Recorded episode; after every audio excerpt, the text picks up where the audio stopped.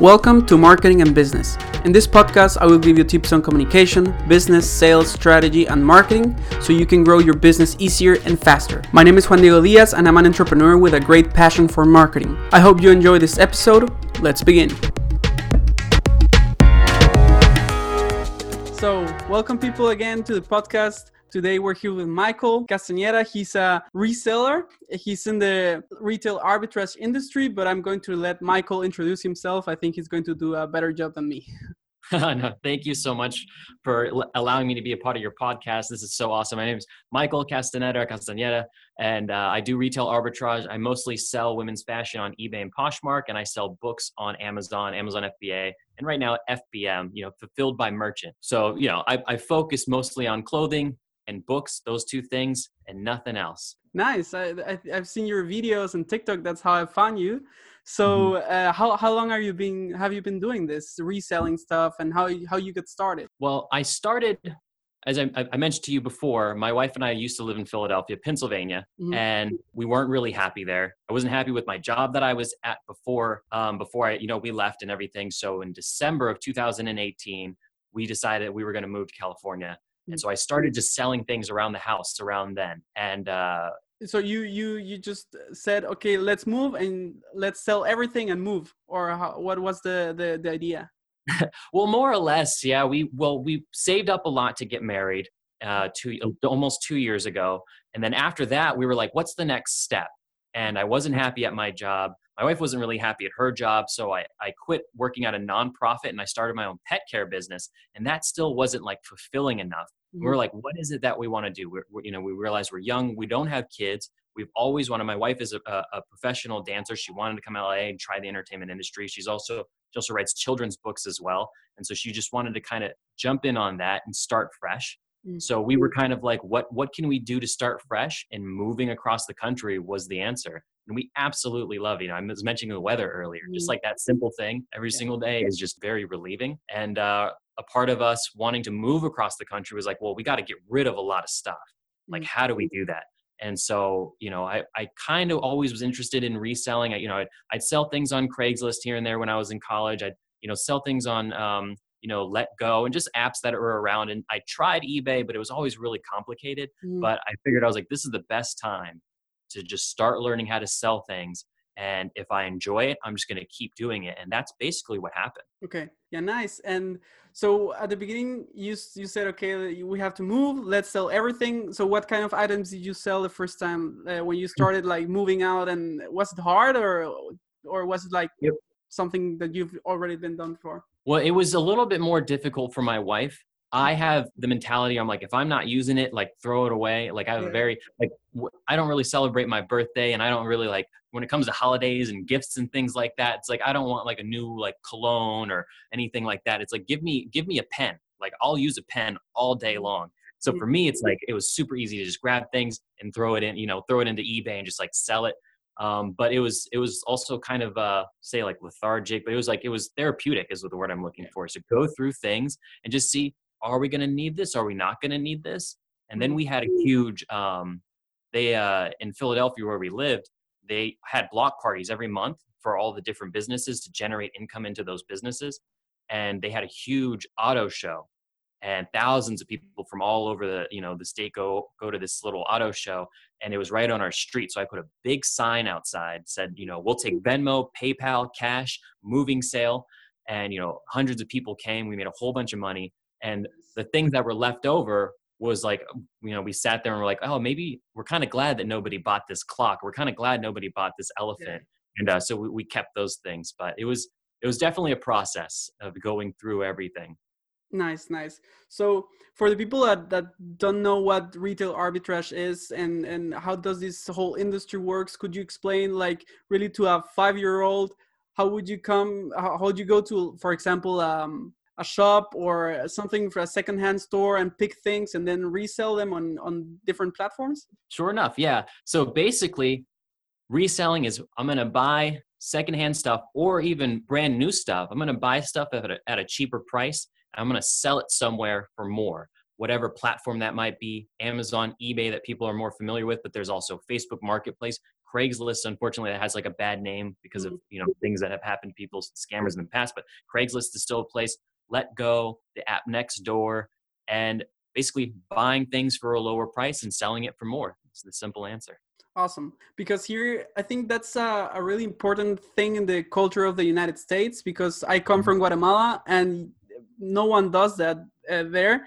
And here in Germany, it's not that. Um, it's not like a cultural thing, you know. For of course, if you have something laying on your house that you're not using, you put it on eBay, and we have like a small version of eBay or like something like that. It, it's mm-hmm. it's it's a German name, but it's I yeah. think it's a part of eBay, and that's the the the website that most people use to get rid of their stuff. And there are also specific websites for secondhand clothes or something like that, mm-hmm. but mostly are women there. But I think that's a, a really big difference between the U.S. and Germany because no one is thinking, okay, let's do this for for a living, for example. Mm-hmm. Right. Well, I think it's funny you say that too, because like I, I kind of think of retail arbitrage and reselling as kind of like two different things. Retail arbitrage to me is like I'm going to go to Ross or Target or Walmart. I'm going to buy something and then I'm going to I'm going to flip that. I'm going to sell it yeah. at a, from one retail store to another, right? Versus reselling, like I know somebody that sells in the UK, and one of the ways that they make money is they put an ad out on one of the platforms. I forget what it's called, saying uh, you know, I'll buy like your used clothing and used like towels and stuff like that. And then he cut them up, hemmed them, and was selling them to mechanic shops. Mm. So that way he could go ahead and reuse them. They're like he resold old towels, chopped them down to you know mechanic shops. So it's like it, to me, reselling can be so much more than just I'm going to buy junk and sell the junk, or mm. retail arbitrage. I'm going to buy it from a retail store and sell it to another retail store. Like it, it's just the opportunities are um, like end, endless yeah and what are what's your focus at the moment are you using are you like buying stuff and selling them or are you like, like going to garage sales or do you like really go to walmart and sell something on on on ebay what's your like strategy and the majority of your business so to say so right now with with everything going on with covid and the shutdowns and the quarantines um i haven't been doing a lot of sourcing and i think that's totally fine for me it's okay and uh, before, I was going to a place called Goodwill Last Chance Auction. Basically, all the stuff that goes to the Goodwill thrift stores that that uh, that stay there for you know two three months or whatever. They put it at the Last Chance Auction. People uh, they have you know pounds and pounds of clothes that you buy by the pound, um, and so it's like the last chance. So I was going there, I was buying a whole bunch of inventory. I was going to garage sales, you know, every Saturday, and I was using those apps like Facebook Marketplace to buy things from just like neighbors. But I'm not really doing that anymore because of the quarantine. Yeah. I think sometime in February, I'm not sure why, but like I woke up one morning, I was like, I want to put all of my effort into eBay. Like mm-hmm. I stopped sending things into Amazon. Um, I stopped focusing on on YouTube, unfortunately. I said, let me just put all of my effort into eBay because I feel like I was watching the news. I was like, I feel like something's going to happen. Sure enough, a couple weeks later, they you know started doing the shutdown, and uh, it was around that time that I was like, where's another way that I can make money? You know, another side hustle that I could possibly turn into full time. And so I realized that there was also probably going to be, you know, a job crisis here in the United States that people weren't going to be be able to find a source of income and that they're probably going to want to learn how to resell.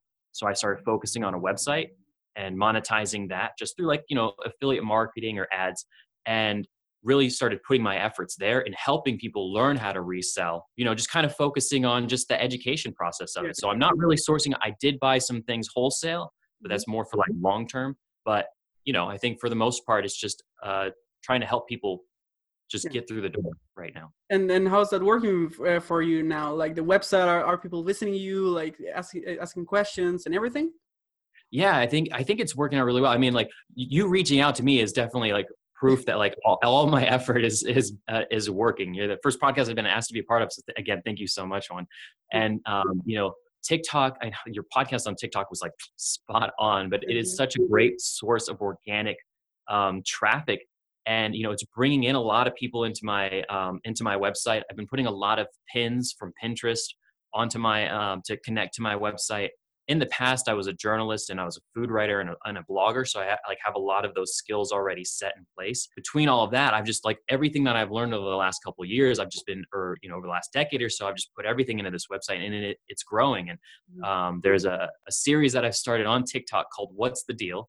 I get to review people's listings, people that may have just started, people that may have been a part of for part of it for a long time, and that's also driving traffic to my website as well through you know through TikTok. So it's being received really well, and uh, I'm super pumped to see like where it's gonna go. It's moving faster than I can like keep up, but I mean that's a good problem to have yeah i think that's uh, that's really good when you're getting a lot of traffic and everything and you're helping people start uh, to uh, like this time of business or side hustle because it mm-hmm. can start as a side hustle and there's people that are doing this uh, this for a full time you know mm-hmm. like they put a lot of effort and then they just buy and sell buy and sell and they already have a team and everything it's like mm-hmm. really like a business model you know yeah well right now too is the best time to start with ebay because they're having a lot of leniency on on um, some of their rules and regulations. There's some of their fees aren't as expensive as they normally are too. Usually, it, like if you set like I set my handling time for one day. If I miss it because I can't get to the post office because I don't want to go outside, or maybe the post office, you know, they didn't have the, the proper amount of staff, so they scanned it in late. Like usually, you would get reprimanded for that.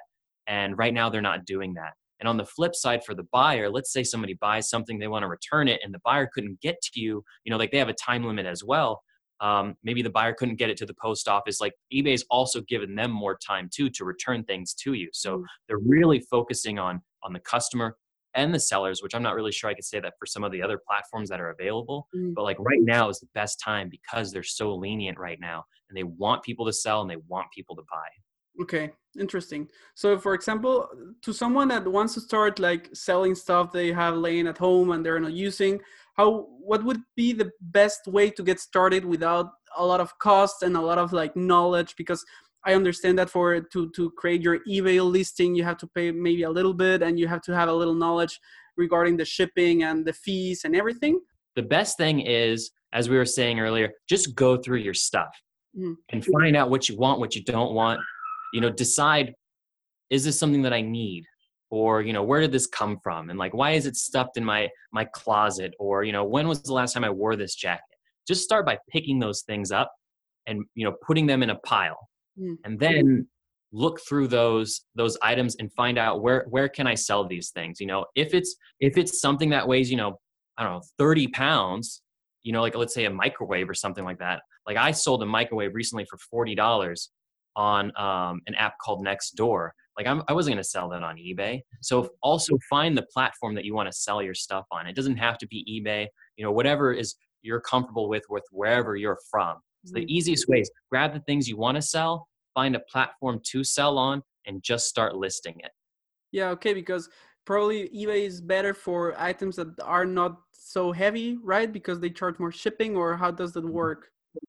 So yeah, so eBay has um, I mean, they, they have international uh, shipping as well as local shipping, and they also have like local pickup as well. So you can list like I could have listed that that microwave on eBay, mm-hmm. um, but I I just didn't. I just figured it, the Nextdoor was going to be easier. But you you can absolutely ship heavier things because they also have a relationship not only with USPS, but they have a relationship with FedEx. So, and they give, uh, you know, shipping through FedEx at a cheaper rate as well. So something that might cost $80 to ship, it might cost $40 to ship.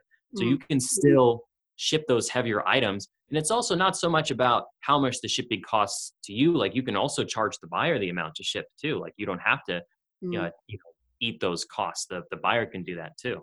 Okay. And uh, so if you were to start, for example, selling clothes or something like that. Maybe not clothes because you're already selling that on on ebay. But you wanted to start selling something that you're you're having at home would you do it via amazon or ebay? Because i thought that for amazon you have to have like a big inventory and uh, have a lot of like i don't know bureaucracy and like send a lot of legal stuff and everything. But can you just like upload an item and sell it on amazon or it's not like that? Yeah you actually you can. They do have a free uh, store subscription the only difference is every uh, sale you make, there's an additional dollar cost versus their subscription is $40 a month. So if you're not selling more than 40 items a month, then you shouldn't really, you know, uh, buy the subscription. Yeah. But I mean, you can definitely start and just start with a few things because of all of this situation that's been happening. My inventory is down to, well, now it's down to about half of what I was at for Amazon, but it was way less than half. So mm-hmm. I actually downgraded my store you know, which was totally fine. And just started selling things uh, fulfilled by merchants. So I had about 150 items uh, for FBA fulfilled by Amazon. So all those items were at their warehouse, mm-hmm. and those things were still selling too. It's like it wasn't like they dropped down, you know, because they just disappeared. It dropped down because people were buying them. I just wasn't able to replenish that inventory. Yeah, okay. So I found new inventory. I do consignment with a nonprofit in my local area, and they give me things to sell, mm-hmm. uh, uh, predominantly books. So I took those books and I listed them um, as if I'm going to sell them. And right now it's only like 50 books, but they've been selling every single day. I'm making sales through those books that I had listed. So it doesn't have to be a lot. I only have 50 items for fulfilled by merchant right now on Amazon. And same thing with eBay. I'm not bringing things in, but the things that I am bringing, I'm just listing a little bit at a time. So it doesn't have to be a lot, you know. Okay, so so what you're saying is that uh, for example, every item that you uploaded now to to your FBM account is a mm-hmm. different item. So for people that maybe think, okay, I have maybe I had to have like 20 uh, books of the same kind or or 30 mm-hmm. lamps or something like that. It's not like that. You know, you can have not at all.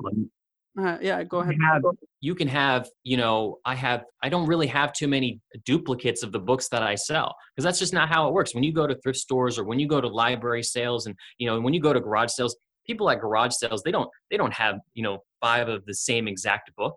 So but it still has value. So you can list those one things individually. One of the biggest differences though because i have done the retail arbitrage where i've sold you know 10 of one unit or 20 of one unit one of the biggest differences is you have to keep up with it. Like you'll have active listings and then you'll have inactive listings and you have to make sure that you're either replenishing those or you're removing those um, just to kind of keep your health account, your account healthy. Like you don't want to have 150 in inactive listings on your on your site because like it's going to be hard to keep up with. So it does take a little bit more maintenance but if you only have one book to sell or you know one video game or you know like one item that's totally fine. It just takes a little bit more maintenance. Okay so if you would have like a, just a couple of items it would mm-hmm. be better to go to ebay or to amazon just for people to want to get started so to choose the right way you know? That's that's kind of a, a, a tough question because again it goes to what platform do you want to sell on yeah, yeah. and like longevity of like what you're trying to do yeah, i started on ebay because i didn't really know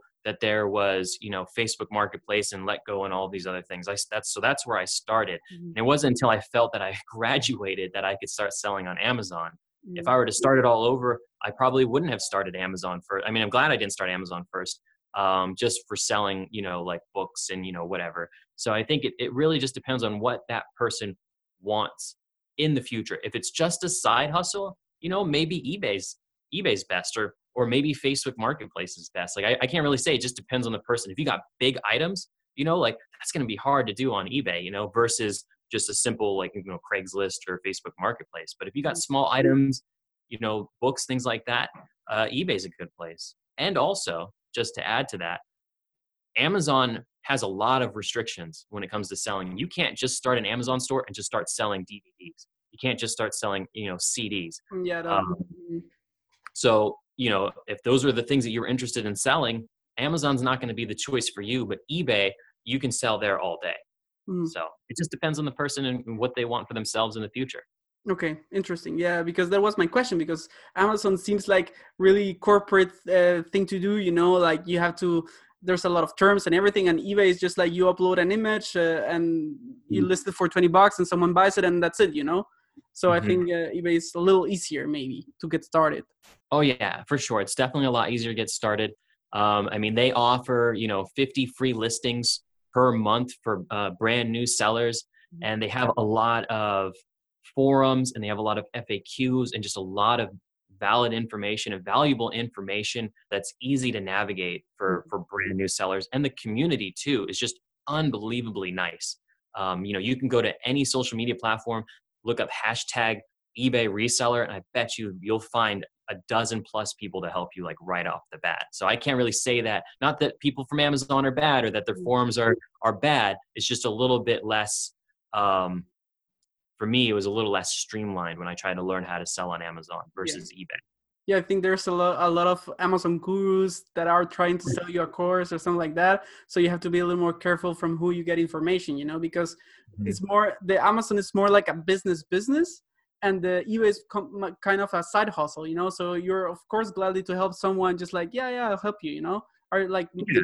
beginner friendly, maybe. So yeah And I think too, like nobody, I've never met one reseller that, well, other than the resellers that start at like 16, 17 years old, that are like, I'm gonna, I'm gonna be a full time reseller, and I'm gonna start on on eBay. Like the, I have yet to really meet resellers like that, but I have met, you know, sellers that are like, I'm gonna start an Amazon store. I'm gonna quit my job and start an Amazon store. I'm gonna sell wholesale, or I'm gonna do, you know, drop shipping, or I'm gonna do, you know, whatever it may be, private label and so i think that that's kind of a, a difference there uh, between the two platforms and the, the mindsets too you know?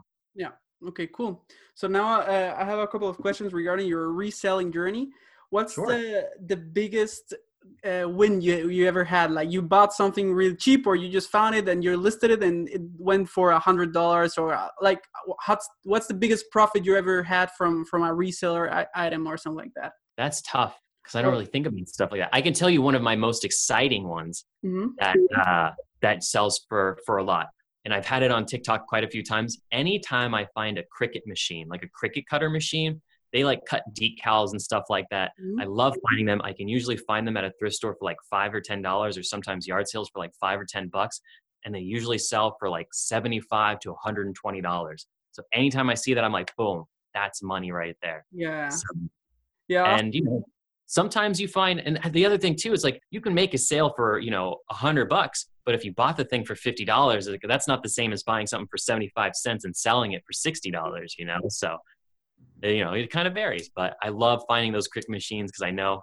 that's that's going to sell. Yeah. So then what i understand is that you go more for like what you know is going to sell like you maybe because I saw this. I don't. Maybe you saw it too. The the trash talk series of Gary Vee, and I thought that okay, maybe you could you you did something like that. Like you were to a to a garage sale, and then you looked for stuff, and then you just like said, okay, this is going to sell, and then you bought it, and then you say you see it's like two hundred bucks or something like that, like a complete surprise. Mm-hmm. But I what I get from you is that you go more like deep in the okay, this is what sells. I'm going to just to look for this stuff. You're not mm-hmm. just like browsing garage sales, right? Yeah, not at all. I, I, it's funny you say that. I have made a TikTok about this recently too, where I don't, it starts for me, it starts with research. What is in season? Like right now, you know, I knew skirts were going to be in season. I knew bathing suits were going to be in season. Shorts were going to be in season and sweaters and jackets were kind of out the door now. Mm-hmm. So I, when I go to a thrift store, I know that I'm going to focus on just women's fashion and I'm only going to look at shorts, skirts, and, you know, swimsuits and you know leggings or whatever's in whatever's in season i'm going to go there and i'm going to focus on that one thing. If i'm not buying books that day i don't go look at the books. Like i don't even focus on it. I go in focus on those things go to the next thrift store. Sometimes i'll hit up five thrift stores a day but i'm not looking at those i'm not looking at dresses i'm not looking at sweaters i'm not looking at any of those things. And i know when i leave there that this is going to sell between 15 and 30 dollars. I'll make a hundred dollars faster selling you know five dresses at twenty dollars than finding that one item you know stuffed in the corner of the thrift store that could sell for a hundred bucks three months from now. Okay so i mean so that's just my method but mm, so you're going more for the the volume uh, type of mm-hmm. approach you know? So you buy a lot of swimsuits and then you hope to make a hundred dollars out of them when you bought them for ten dollars or something like that. Right. To yeah. me just I'm, I'm more focused on that bread and butter just because it, it just seems to work better for me yeah, I understand. So uh, you don't have to answer, but uh, for the listeners, how much do, uh, can they expect to make um, uh, an income of like every month if you're just like really focusing on reselling, like as a side hustle, not as a full time mm-hmm. job? But uh, how how much money could someone make uh, reselling? Like- I mean, sky's the limit. Honestly, like it really, really depends. It's the more you list, the more you make so if you have 50 items, and let's just say every sale you make, you know, 10 bucks, you know like you can kind of do the math from there. If you have 100 items you're going to make more. Once you start getting into like 250 500 items that's when you really start to see like the thousands of dollars a month. I mean from from me because i'm only selling things for 15 to like 30 plus dollars. I do so often make sales. Like yesterday i sold a dress for 40 bucks but you know like those are kind of rare for me. But you know it's it's just volume. Like the more you list the more you can make. If you have 500 items you might you might make $5000 a month. If you have 200 items you might make $3000 a month. Yeah, okay. if you have 2000 items, six thousand, eight thousand dollars. I mean, it it really just it varies on how much work you put into it. Okay, so on an average, how much money do you make per month? If you want to answer, you don't have to. But like, I don't think I, I don't think that's fair to answer right now, just because of the quarantine. Yeah, everything okay, has dropped. Yeah, okay, you're right. I can give you a from from March, I my sales skyrocketed 263 percent. This month they're down 26 percent. Yeah. So it's like the numbers are very they're very skewed, but you can expect again. It just it depends on the person and what they're selling. You know. Okay. Yeah, I totally understand. Nice. Okay, so now I want to like pivot a little bit uh, further to TikTok because I found you on TikTok. Mm-hmm. And uh, for the people listening, because I have a lot of people that tell me that TikTok is just for kids and you shouldn't waste your time there. I don't want to download the app. And I tell them, just do it. You're going to see it's going to change your business and the way mm-hmm. you look at things because the organic reach is amazing. So could you mm-hmm. please tell a little bit about your TikTok journey and how you get started, you got started and everything?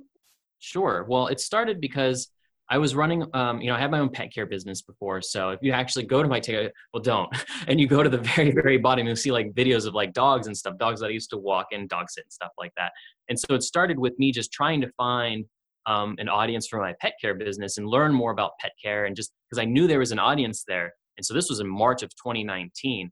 And, you know, I, I watch a lot of Gary Vee. I watch a lot of other entrepreneurs and I love social media. I just, I, as a creative, so I knew it was going to be a great place to be a creative. And I think that the organic reach there is just it's just unbelievable. It doesn't matter. I mean, they have millions and millions and millions of users from all over the world. And for some reason, they figured out a way to get the type of videos that you want to see in front of the right audience. Mm. And like that's just unreal in my opinion. Other than like LinkedIn, there really hasn't been a place where like the organic traffic is just like yeah. at least for, for right now so and it doesn't matter what kind of creation like you said in your podcast you know you had your, your you know marketing tiktok and you know 10,000 followers and it was just like just just marketing stuff. It wasn't you dancing you know it wasn't it wasn't you uh, doing trending videos or whatever have you it was just you talking about the thing that you talk about and it's you know the, the proof is there and those numbers there. Yeah yeah it's it's crazy because i think i have yeah i did something maybe wrong because i started doing a lot of at the beginning i wanted to do like repost stuff like i reposted trending videos so i started so i that's how i gained a lot of followers and then i just started to pivot to my own content but i think also that what, what went wrong is that i was in guatemala for a little while and everything so my mm. content got mixed because it tiktok is super location based you know so i got a lot of spanish content and spanish followers and now when i'm here in germany I get a lot of German viewers, but they don't mm-hmm. connect mm-hmm. as much with the English content, you know. So I think oh. um, to stick to the niche you are, it's a really important thing. So maybe just like if you want to like change something that goes sl- slowly, because if you change from one day to to another, it's mm-hmm. crazy. Like what happens on TikTok. It's been actually it's funny you say that too because it's been really challenging. I have so many passions when it comes to the creative you mm. know, like I jumped on TikTok. I've been making videos, editing videos on my phone for over a decade now. I used to be in the music industry and I would I would rap and I do poetry. And I also for some reason when I was in Philadelphia, I, I, was rapping and making music around a lot of comedians. We all went to the same open mics. We all had like the same shows, or like the rapper would open for the comedian, and vice versa. It was really a weird dynamic. But at that time, you know, you know, ten years ago, I was using my phone, an iPhone three, filming the comedians, editing the, the footage in the phone, and then selling it back to them. So it's like when it came to t- when it came time to, for me to make TikToks, it was just like boom, it was so easy because like I've been doing it for a really long time, and uh, I have all these passions of the creative, and so I've been mostly focused on re- focusing on reselling. But I realized like, oh, what I do like talking about blogging, I do like talking about you know writing, I do like talking about you know YouTube creation and you know social media and stuff like that. And so my audience is kind of like, they're like, but what happened to reselling? But now you're talking about blogging. So I have all these bloggers over here too. So yeah, see what you mean. Like if you super niche down, you're definitely going to have a, a, solid following, but it's hard when you're trying to do all these different, you know, categories all at once. So yeah, exactly. That's mm-hmm. what happened. What's happened to me because I, I used to get a lot of views and now my views have gone down, but I, I stopped posting constantly because of my exams and everything but now it's like starting to to pick up again. But it's it's been like not at the beginning. So i, I was wondering if you had that problem too when you started like doing other stuff um that were not reselling but yeah. I so my approach well you know i started with like dog stuff. And uh and then i kind of left it alone for a really long time and then i was just like let me document my experience back like what I was doing with Instagram. I was like, let me just document my experience. And I just kept going. And I had I made 79 videos, probably deleted a dozen of them. I made 79 videos before I had 1,000 followers. Mm-hmm. And mm. then I made one video that actually I had a video that blew up, had 280,000 views in like a week. And I had got no followers from it. I got a lot of hate from it actually because oh. of like what what the video was. And um, it was me cleaning um, a pair of shoes and showing what the comps were people got mm. so mad about it. This was like in the summer or something. Yeah. And uh, 79 videos before I got to a thousand views. And then I made a different video that that did pretty well. It still gets views to this day and still gets comments to this day. Then I went to about maybe you know 1,500 followers and it stayed there for a long time. And just until a week ago, I was at 4,500 followers, and I've been at 4,500 followers for months. And just this, this last week, now to this day, I have a little over 7,000. So just in a week, I've gained, you know, two, 3,000 followers. Yeah. And uh, I think it comes from, you know, super niching down. And every so often, I knew I wanted to start talking about writing again, talking about blogging. So like I'd make five videos about reselling, and then I'll do one video about blogging. And then, you know, five videos about reselling, one video about writing. Yeah. And uh, so it's, you know, now that I've done that a little bit, now I kind of have a following of the, the two different types of. Uh, audiences, I guess yeah, yeah. Say. Amazing. So I think uh, we're just going to do uh, a couple more questions and then we're going to wrap up. But first, uh, how can people uh, contact you? How can people get to know your your business and your your website and everything? Absolutely. Thank you so much for asking. So my website is castanettastyles.com. And on social media, I'm either Michael A. Castanetta or Castanetta Style, Castanetta Styles. But the easiest way to find me is just castanettastyles.com. Read the blogs. You can, if you have a TikTok, you can find me through there as well. If you want like me to look at your store or look at a specific listing, I can do that too through the website. Just fill out the form. But castanettastyles.com is the best place, or somewhere on social media under Michael A. Castanetta. Awesome. I will uh, definitely leave all the social media handles and website Thank down below so you can check it out. And yeah, now I'm going to ask you the the ten last questions I ask. Okay. You just have to like uh, answer quickly. They are super easy okay. questions, and yeah. okay, so first of all, uh, which are your three favorite business books? Three favorite business books. I'd say Rich Dad Poor Dad by Robert Kiyosaki, um, Walk Away Wealthy by Mark M. Tepper, and then I've been reading recently The Intelligent Investor. Those are hands down top three. I haven't finished The Intelligent Investor yet, but it's pretty solid from what from what I'm reading of it. Awesome, awesome. Okay, then uh, who's your hero or role model? Like the person you aspire to become one day, if you have one. You know, it's, it's, weird as the, as you say. I have a lot of different inspirations, but there was uh, a speech by um, Matthew McConaughey where he said that his inspiration was himself in ten years. Mm, I've seen so that. Once I heard that, I was like, man, how like how am I going to be 10 years from now. And I mm. look at my past and I saw where I was 10 years ago. And I'm like, man, I've made such a big difference in my life from where I was then to where I am now. So my inspiration is who I'm going to be five, 10 years from now. As weird as that is. Awesome. Nice. Okay. Then uh, what's your biggest, the, which is the biggest lesson you've had from, from a failure? It didn't work out and you said, okay, next time I'll, I'm, I definitely have to do this differently. And that changed the course of how you, you see things. Yeah, no, I think not being afraid to spend money mm-hmm. on health was one of the biggest lessons. My eBay store was very stagnant for a very long time. It wasn't until I decided to make the plunge to hire a virtual assistant that I saw huge gains. And I think it was about releasing some of that control and realizing that if I really wanted to grow, like it might cost a little bit of money. Okay, nice. Okay, and then uh, what's your biggest success so far? The biggest success, honestly, I would say, you know, just taking that plunge from going, you know, I'm going to be a full time reseller. I don't care what people think. Mm-hmm. And having my own store. Like there's a lot of people right now, unfortunately, that don't have jobs and aren't, you know, they aren't making money right now. And luckily, because I decided to, to you know, run my own stores and learn and teach myself how to sell, you know, used goods and new goods too. You know, I am where I am now. So I think the biggest success, honestly, is just being happy with doing what I'm doing right now and continuing to grow my stores and becoming financially free from it. Awesome. Nice. Okay, then uh, number five, this is uh, a funny one. What was your dream job when you were a kid? You know, like what would you wanted to be when you were like five or seven or nine years old? I've, as odd as this is, I've always wanted to be a writer. and I think it always feels so good. I, my my wife and I visited my my grandparents recently, and they showed me like this little kids book that I wrote mm. of uh, his name was Mr. Underpants, and he wore his underpants like outside of his shorts or whatever, like like in that that TV show or whatever, and it was so ridiculous. But I've always wanted to be a writer, so it feels so good to be back writing again, blogging again, and just creating. Awesome, nice. Okay, so what's the biggest passion that brings happiness in your life? It doesn't have to be your business or something, but maybe something outside your business that makes you mm-hmm. really, really happy. I love food. Mm. That's why to this day, even though I was a food writer before and a food blogger, that's the reason why still in all of my social media handles, it still says total foodie. Okay. I, I, just, I love food. nice. Okay, then um, if you could learn and master one new skill in the next six months, what would it be? It would it would probably be investing in stocks, like, but knowing everything. Yeah, yeah.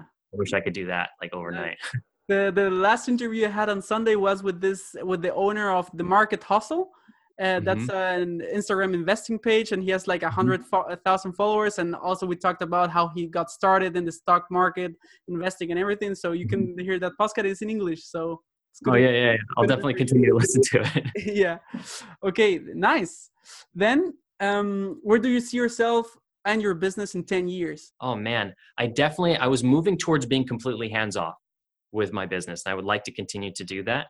Um, and I definitely want to continue working on affiliate marketing and monetizing my website and growing that that foundation.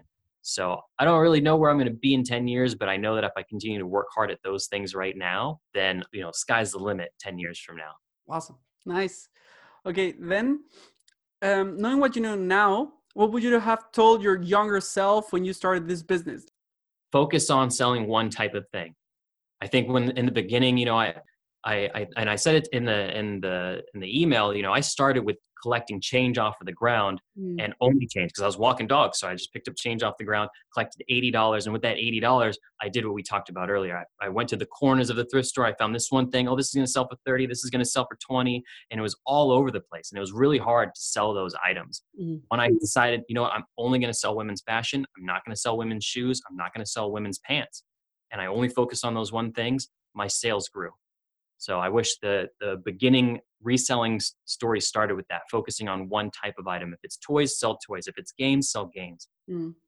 Yeah, I think that's uh, that's something that not only applies on business but in everything in life. You know, like young people from the millennial generation are are used to like they are constantly bombarded with information and new mm-hmm. opportunities mm. and everything so they don't know which which direction to look you know and i had it i tried mm-hmm. uh, like i tried a lot of business models and everything. I tried them for like a couple of weeks and then I give up because I was young. I mean, I was like 17, 18, and I didn't know what what I wanted to do, you know. But now that mm-hmm. I found like podcasting and social media marketing and consulting, I know mm-hmm. that that's what I want to do, you know. Mm-hmm. And I think focusing is really important because then instead of putting just like 25% effort here, 25% effort there, you focus 100% on one thing. Right, right. And then you see exponential growth because of that. Yeah, it's it's exactly like that. Amazing. Okay, then now let, last question. What's your mm-hmm. best piece of advice or wisdom for someone um, uh, listening to this that want to start something like you're doing? Just list it. The more you list, the more you make, mm-hmm. and just be patient because it's not going to sell overnight, but it might sell three months from now. But if you don't list it, it's not going to sell at all. Awesome. Okay, thank you. Well, thank you, Michael, for for being here. It was a pleasure to have you. And thank yeah, maybe we can do a podcast in like six months, and then then you can tell again your story, how how it's developed from this point and everything. Absolutely, I would I would love that. Thank you so much for having me on here. This is awesome. Awesome. Thank you. Well, there you have it, guys. Go follow Michael in his social media accounts and follow his website. He's going to give you great advice. And yeah, thank you for listening and see you on the next one. Thank you for listening to the Marketing and Business Podcast. Please don't forget to give a like, comment, and share the show with someone who might be interested in these topics. In this way, you help them and also help me a lot. Feel free to follow me on my social media channels and also visit my website www.juandiego-diaz.com. I'll leave all the links down below so you can contact me more easily. And if you're interested in working together or have any questions about marketing or business, please don't hesitate to send me a message. I will be more than happy to help you. Anyways, I hope you enjoyed this episode and I'll see you on the next one. Thanks you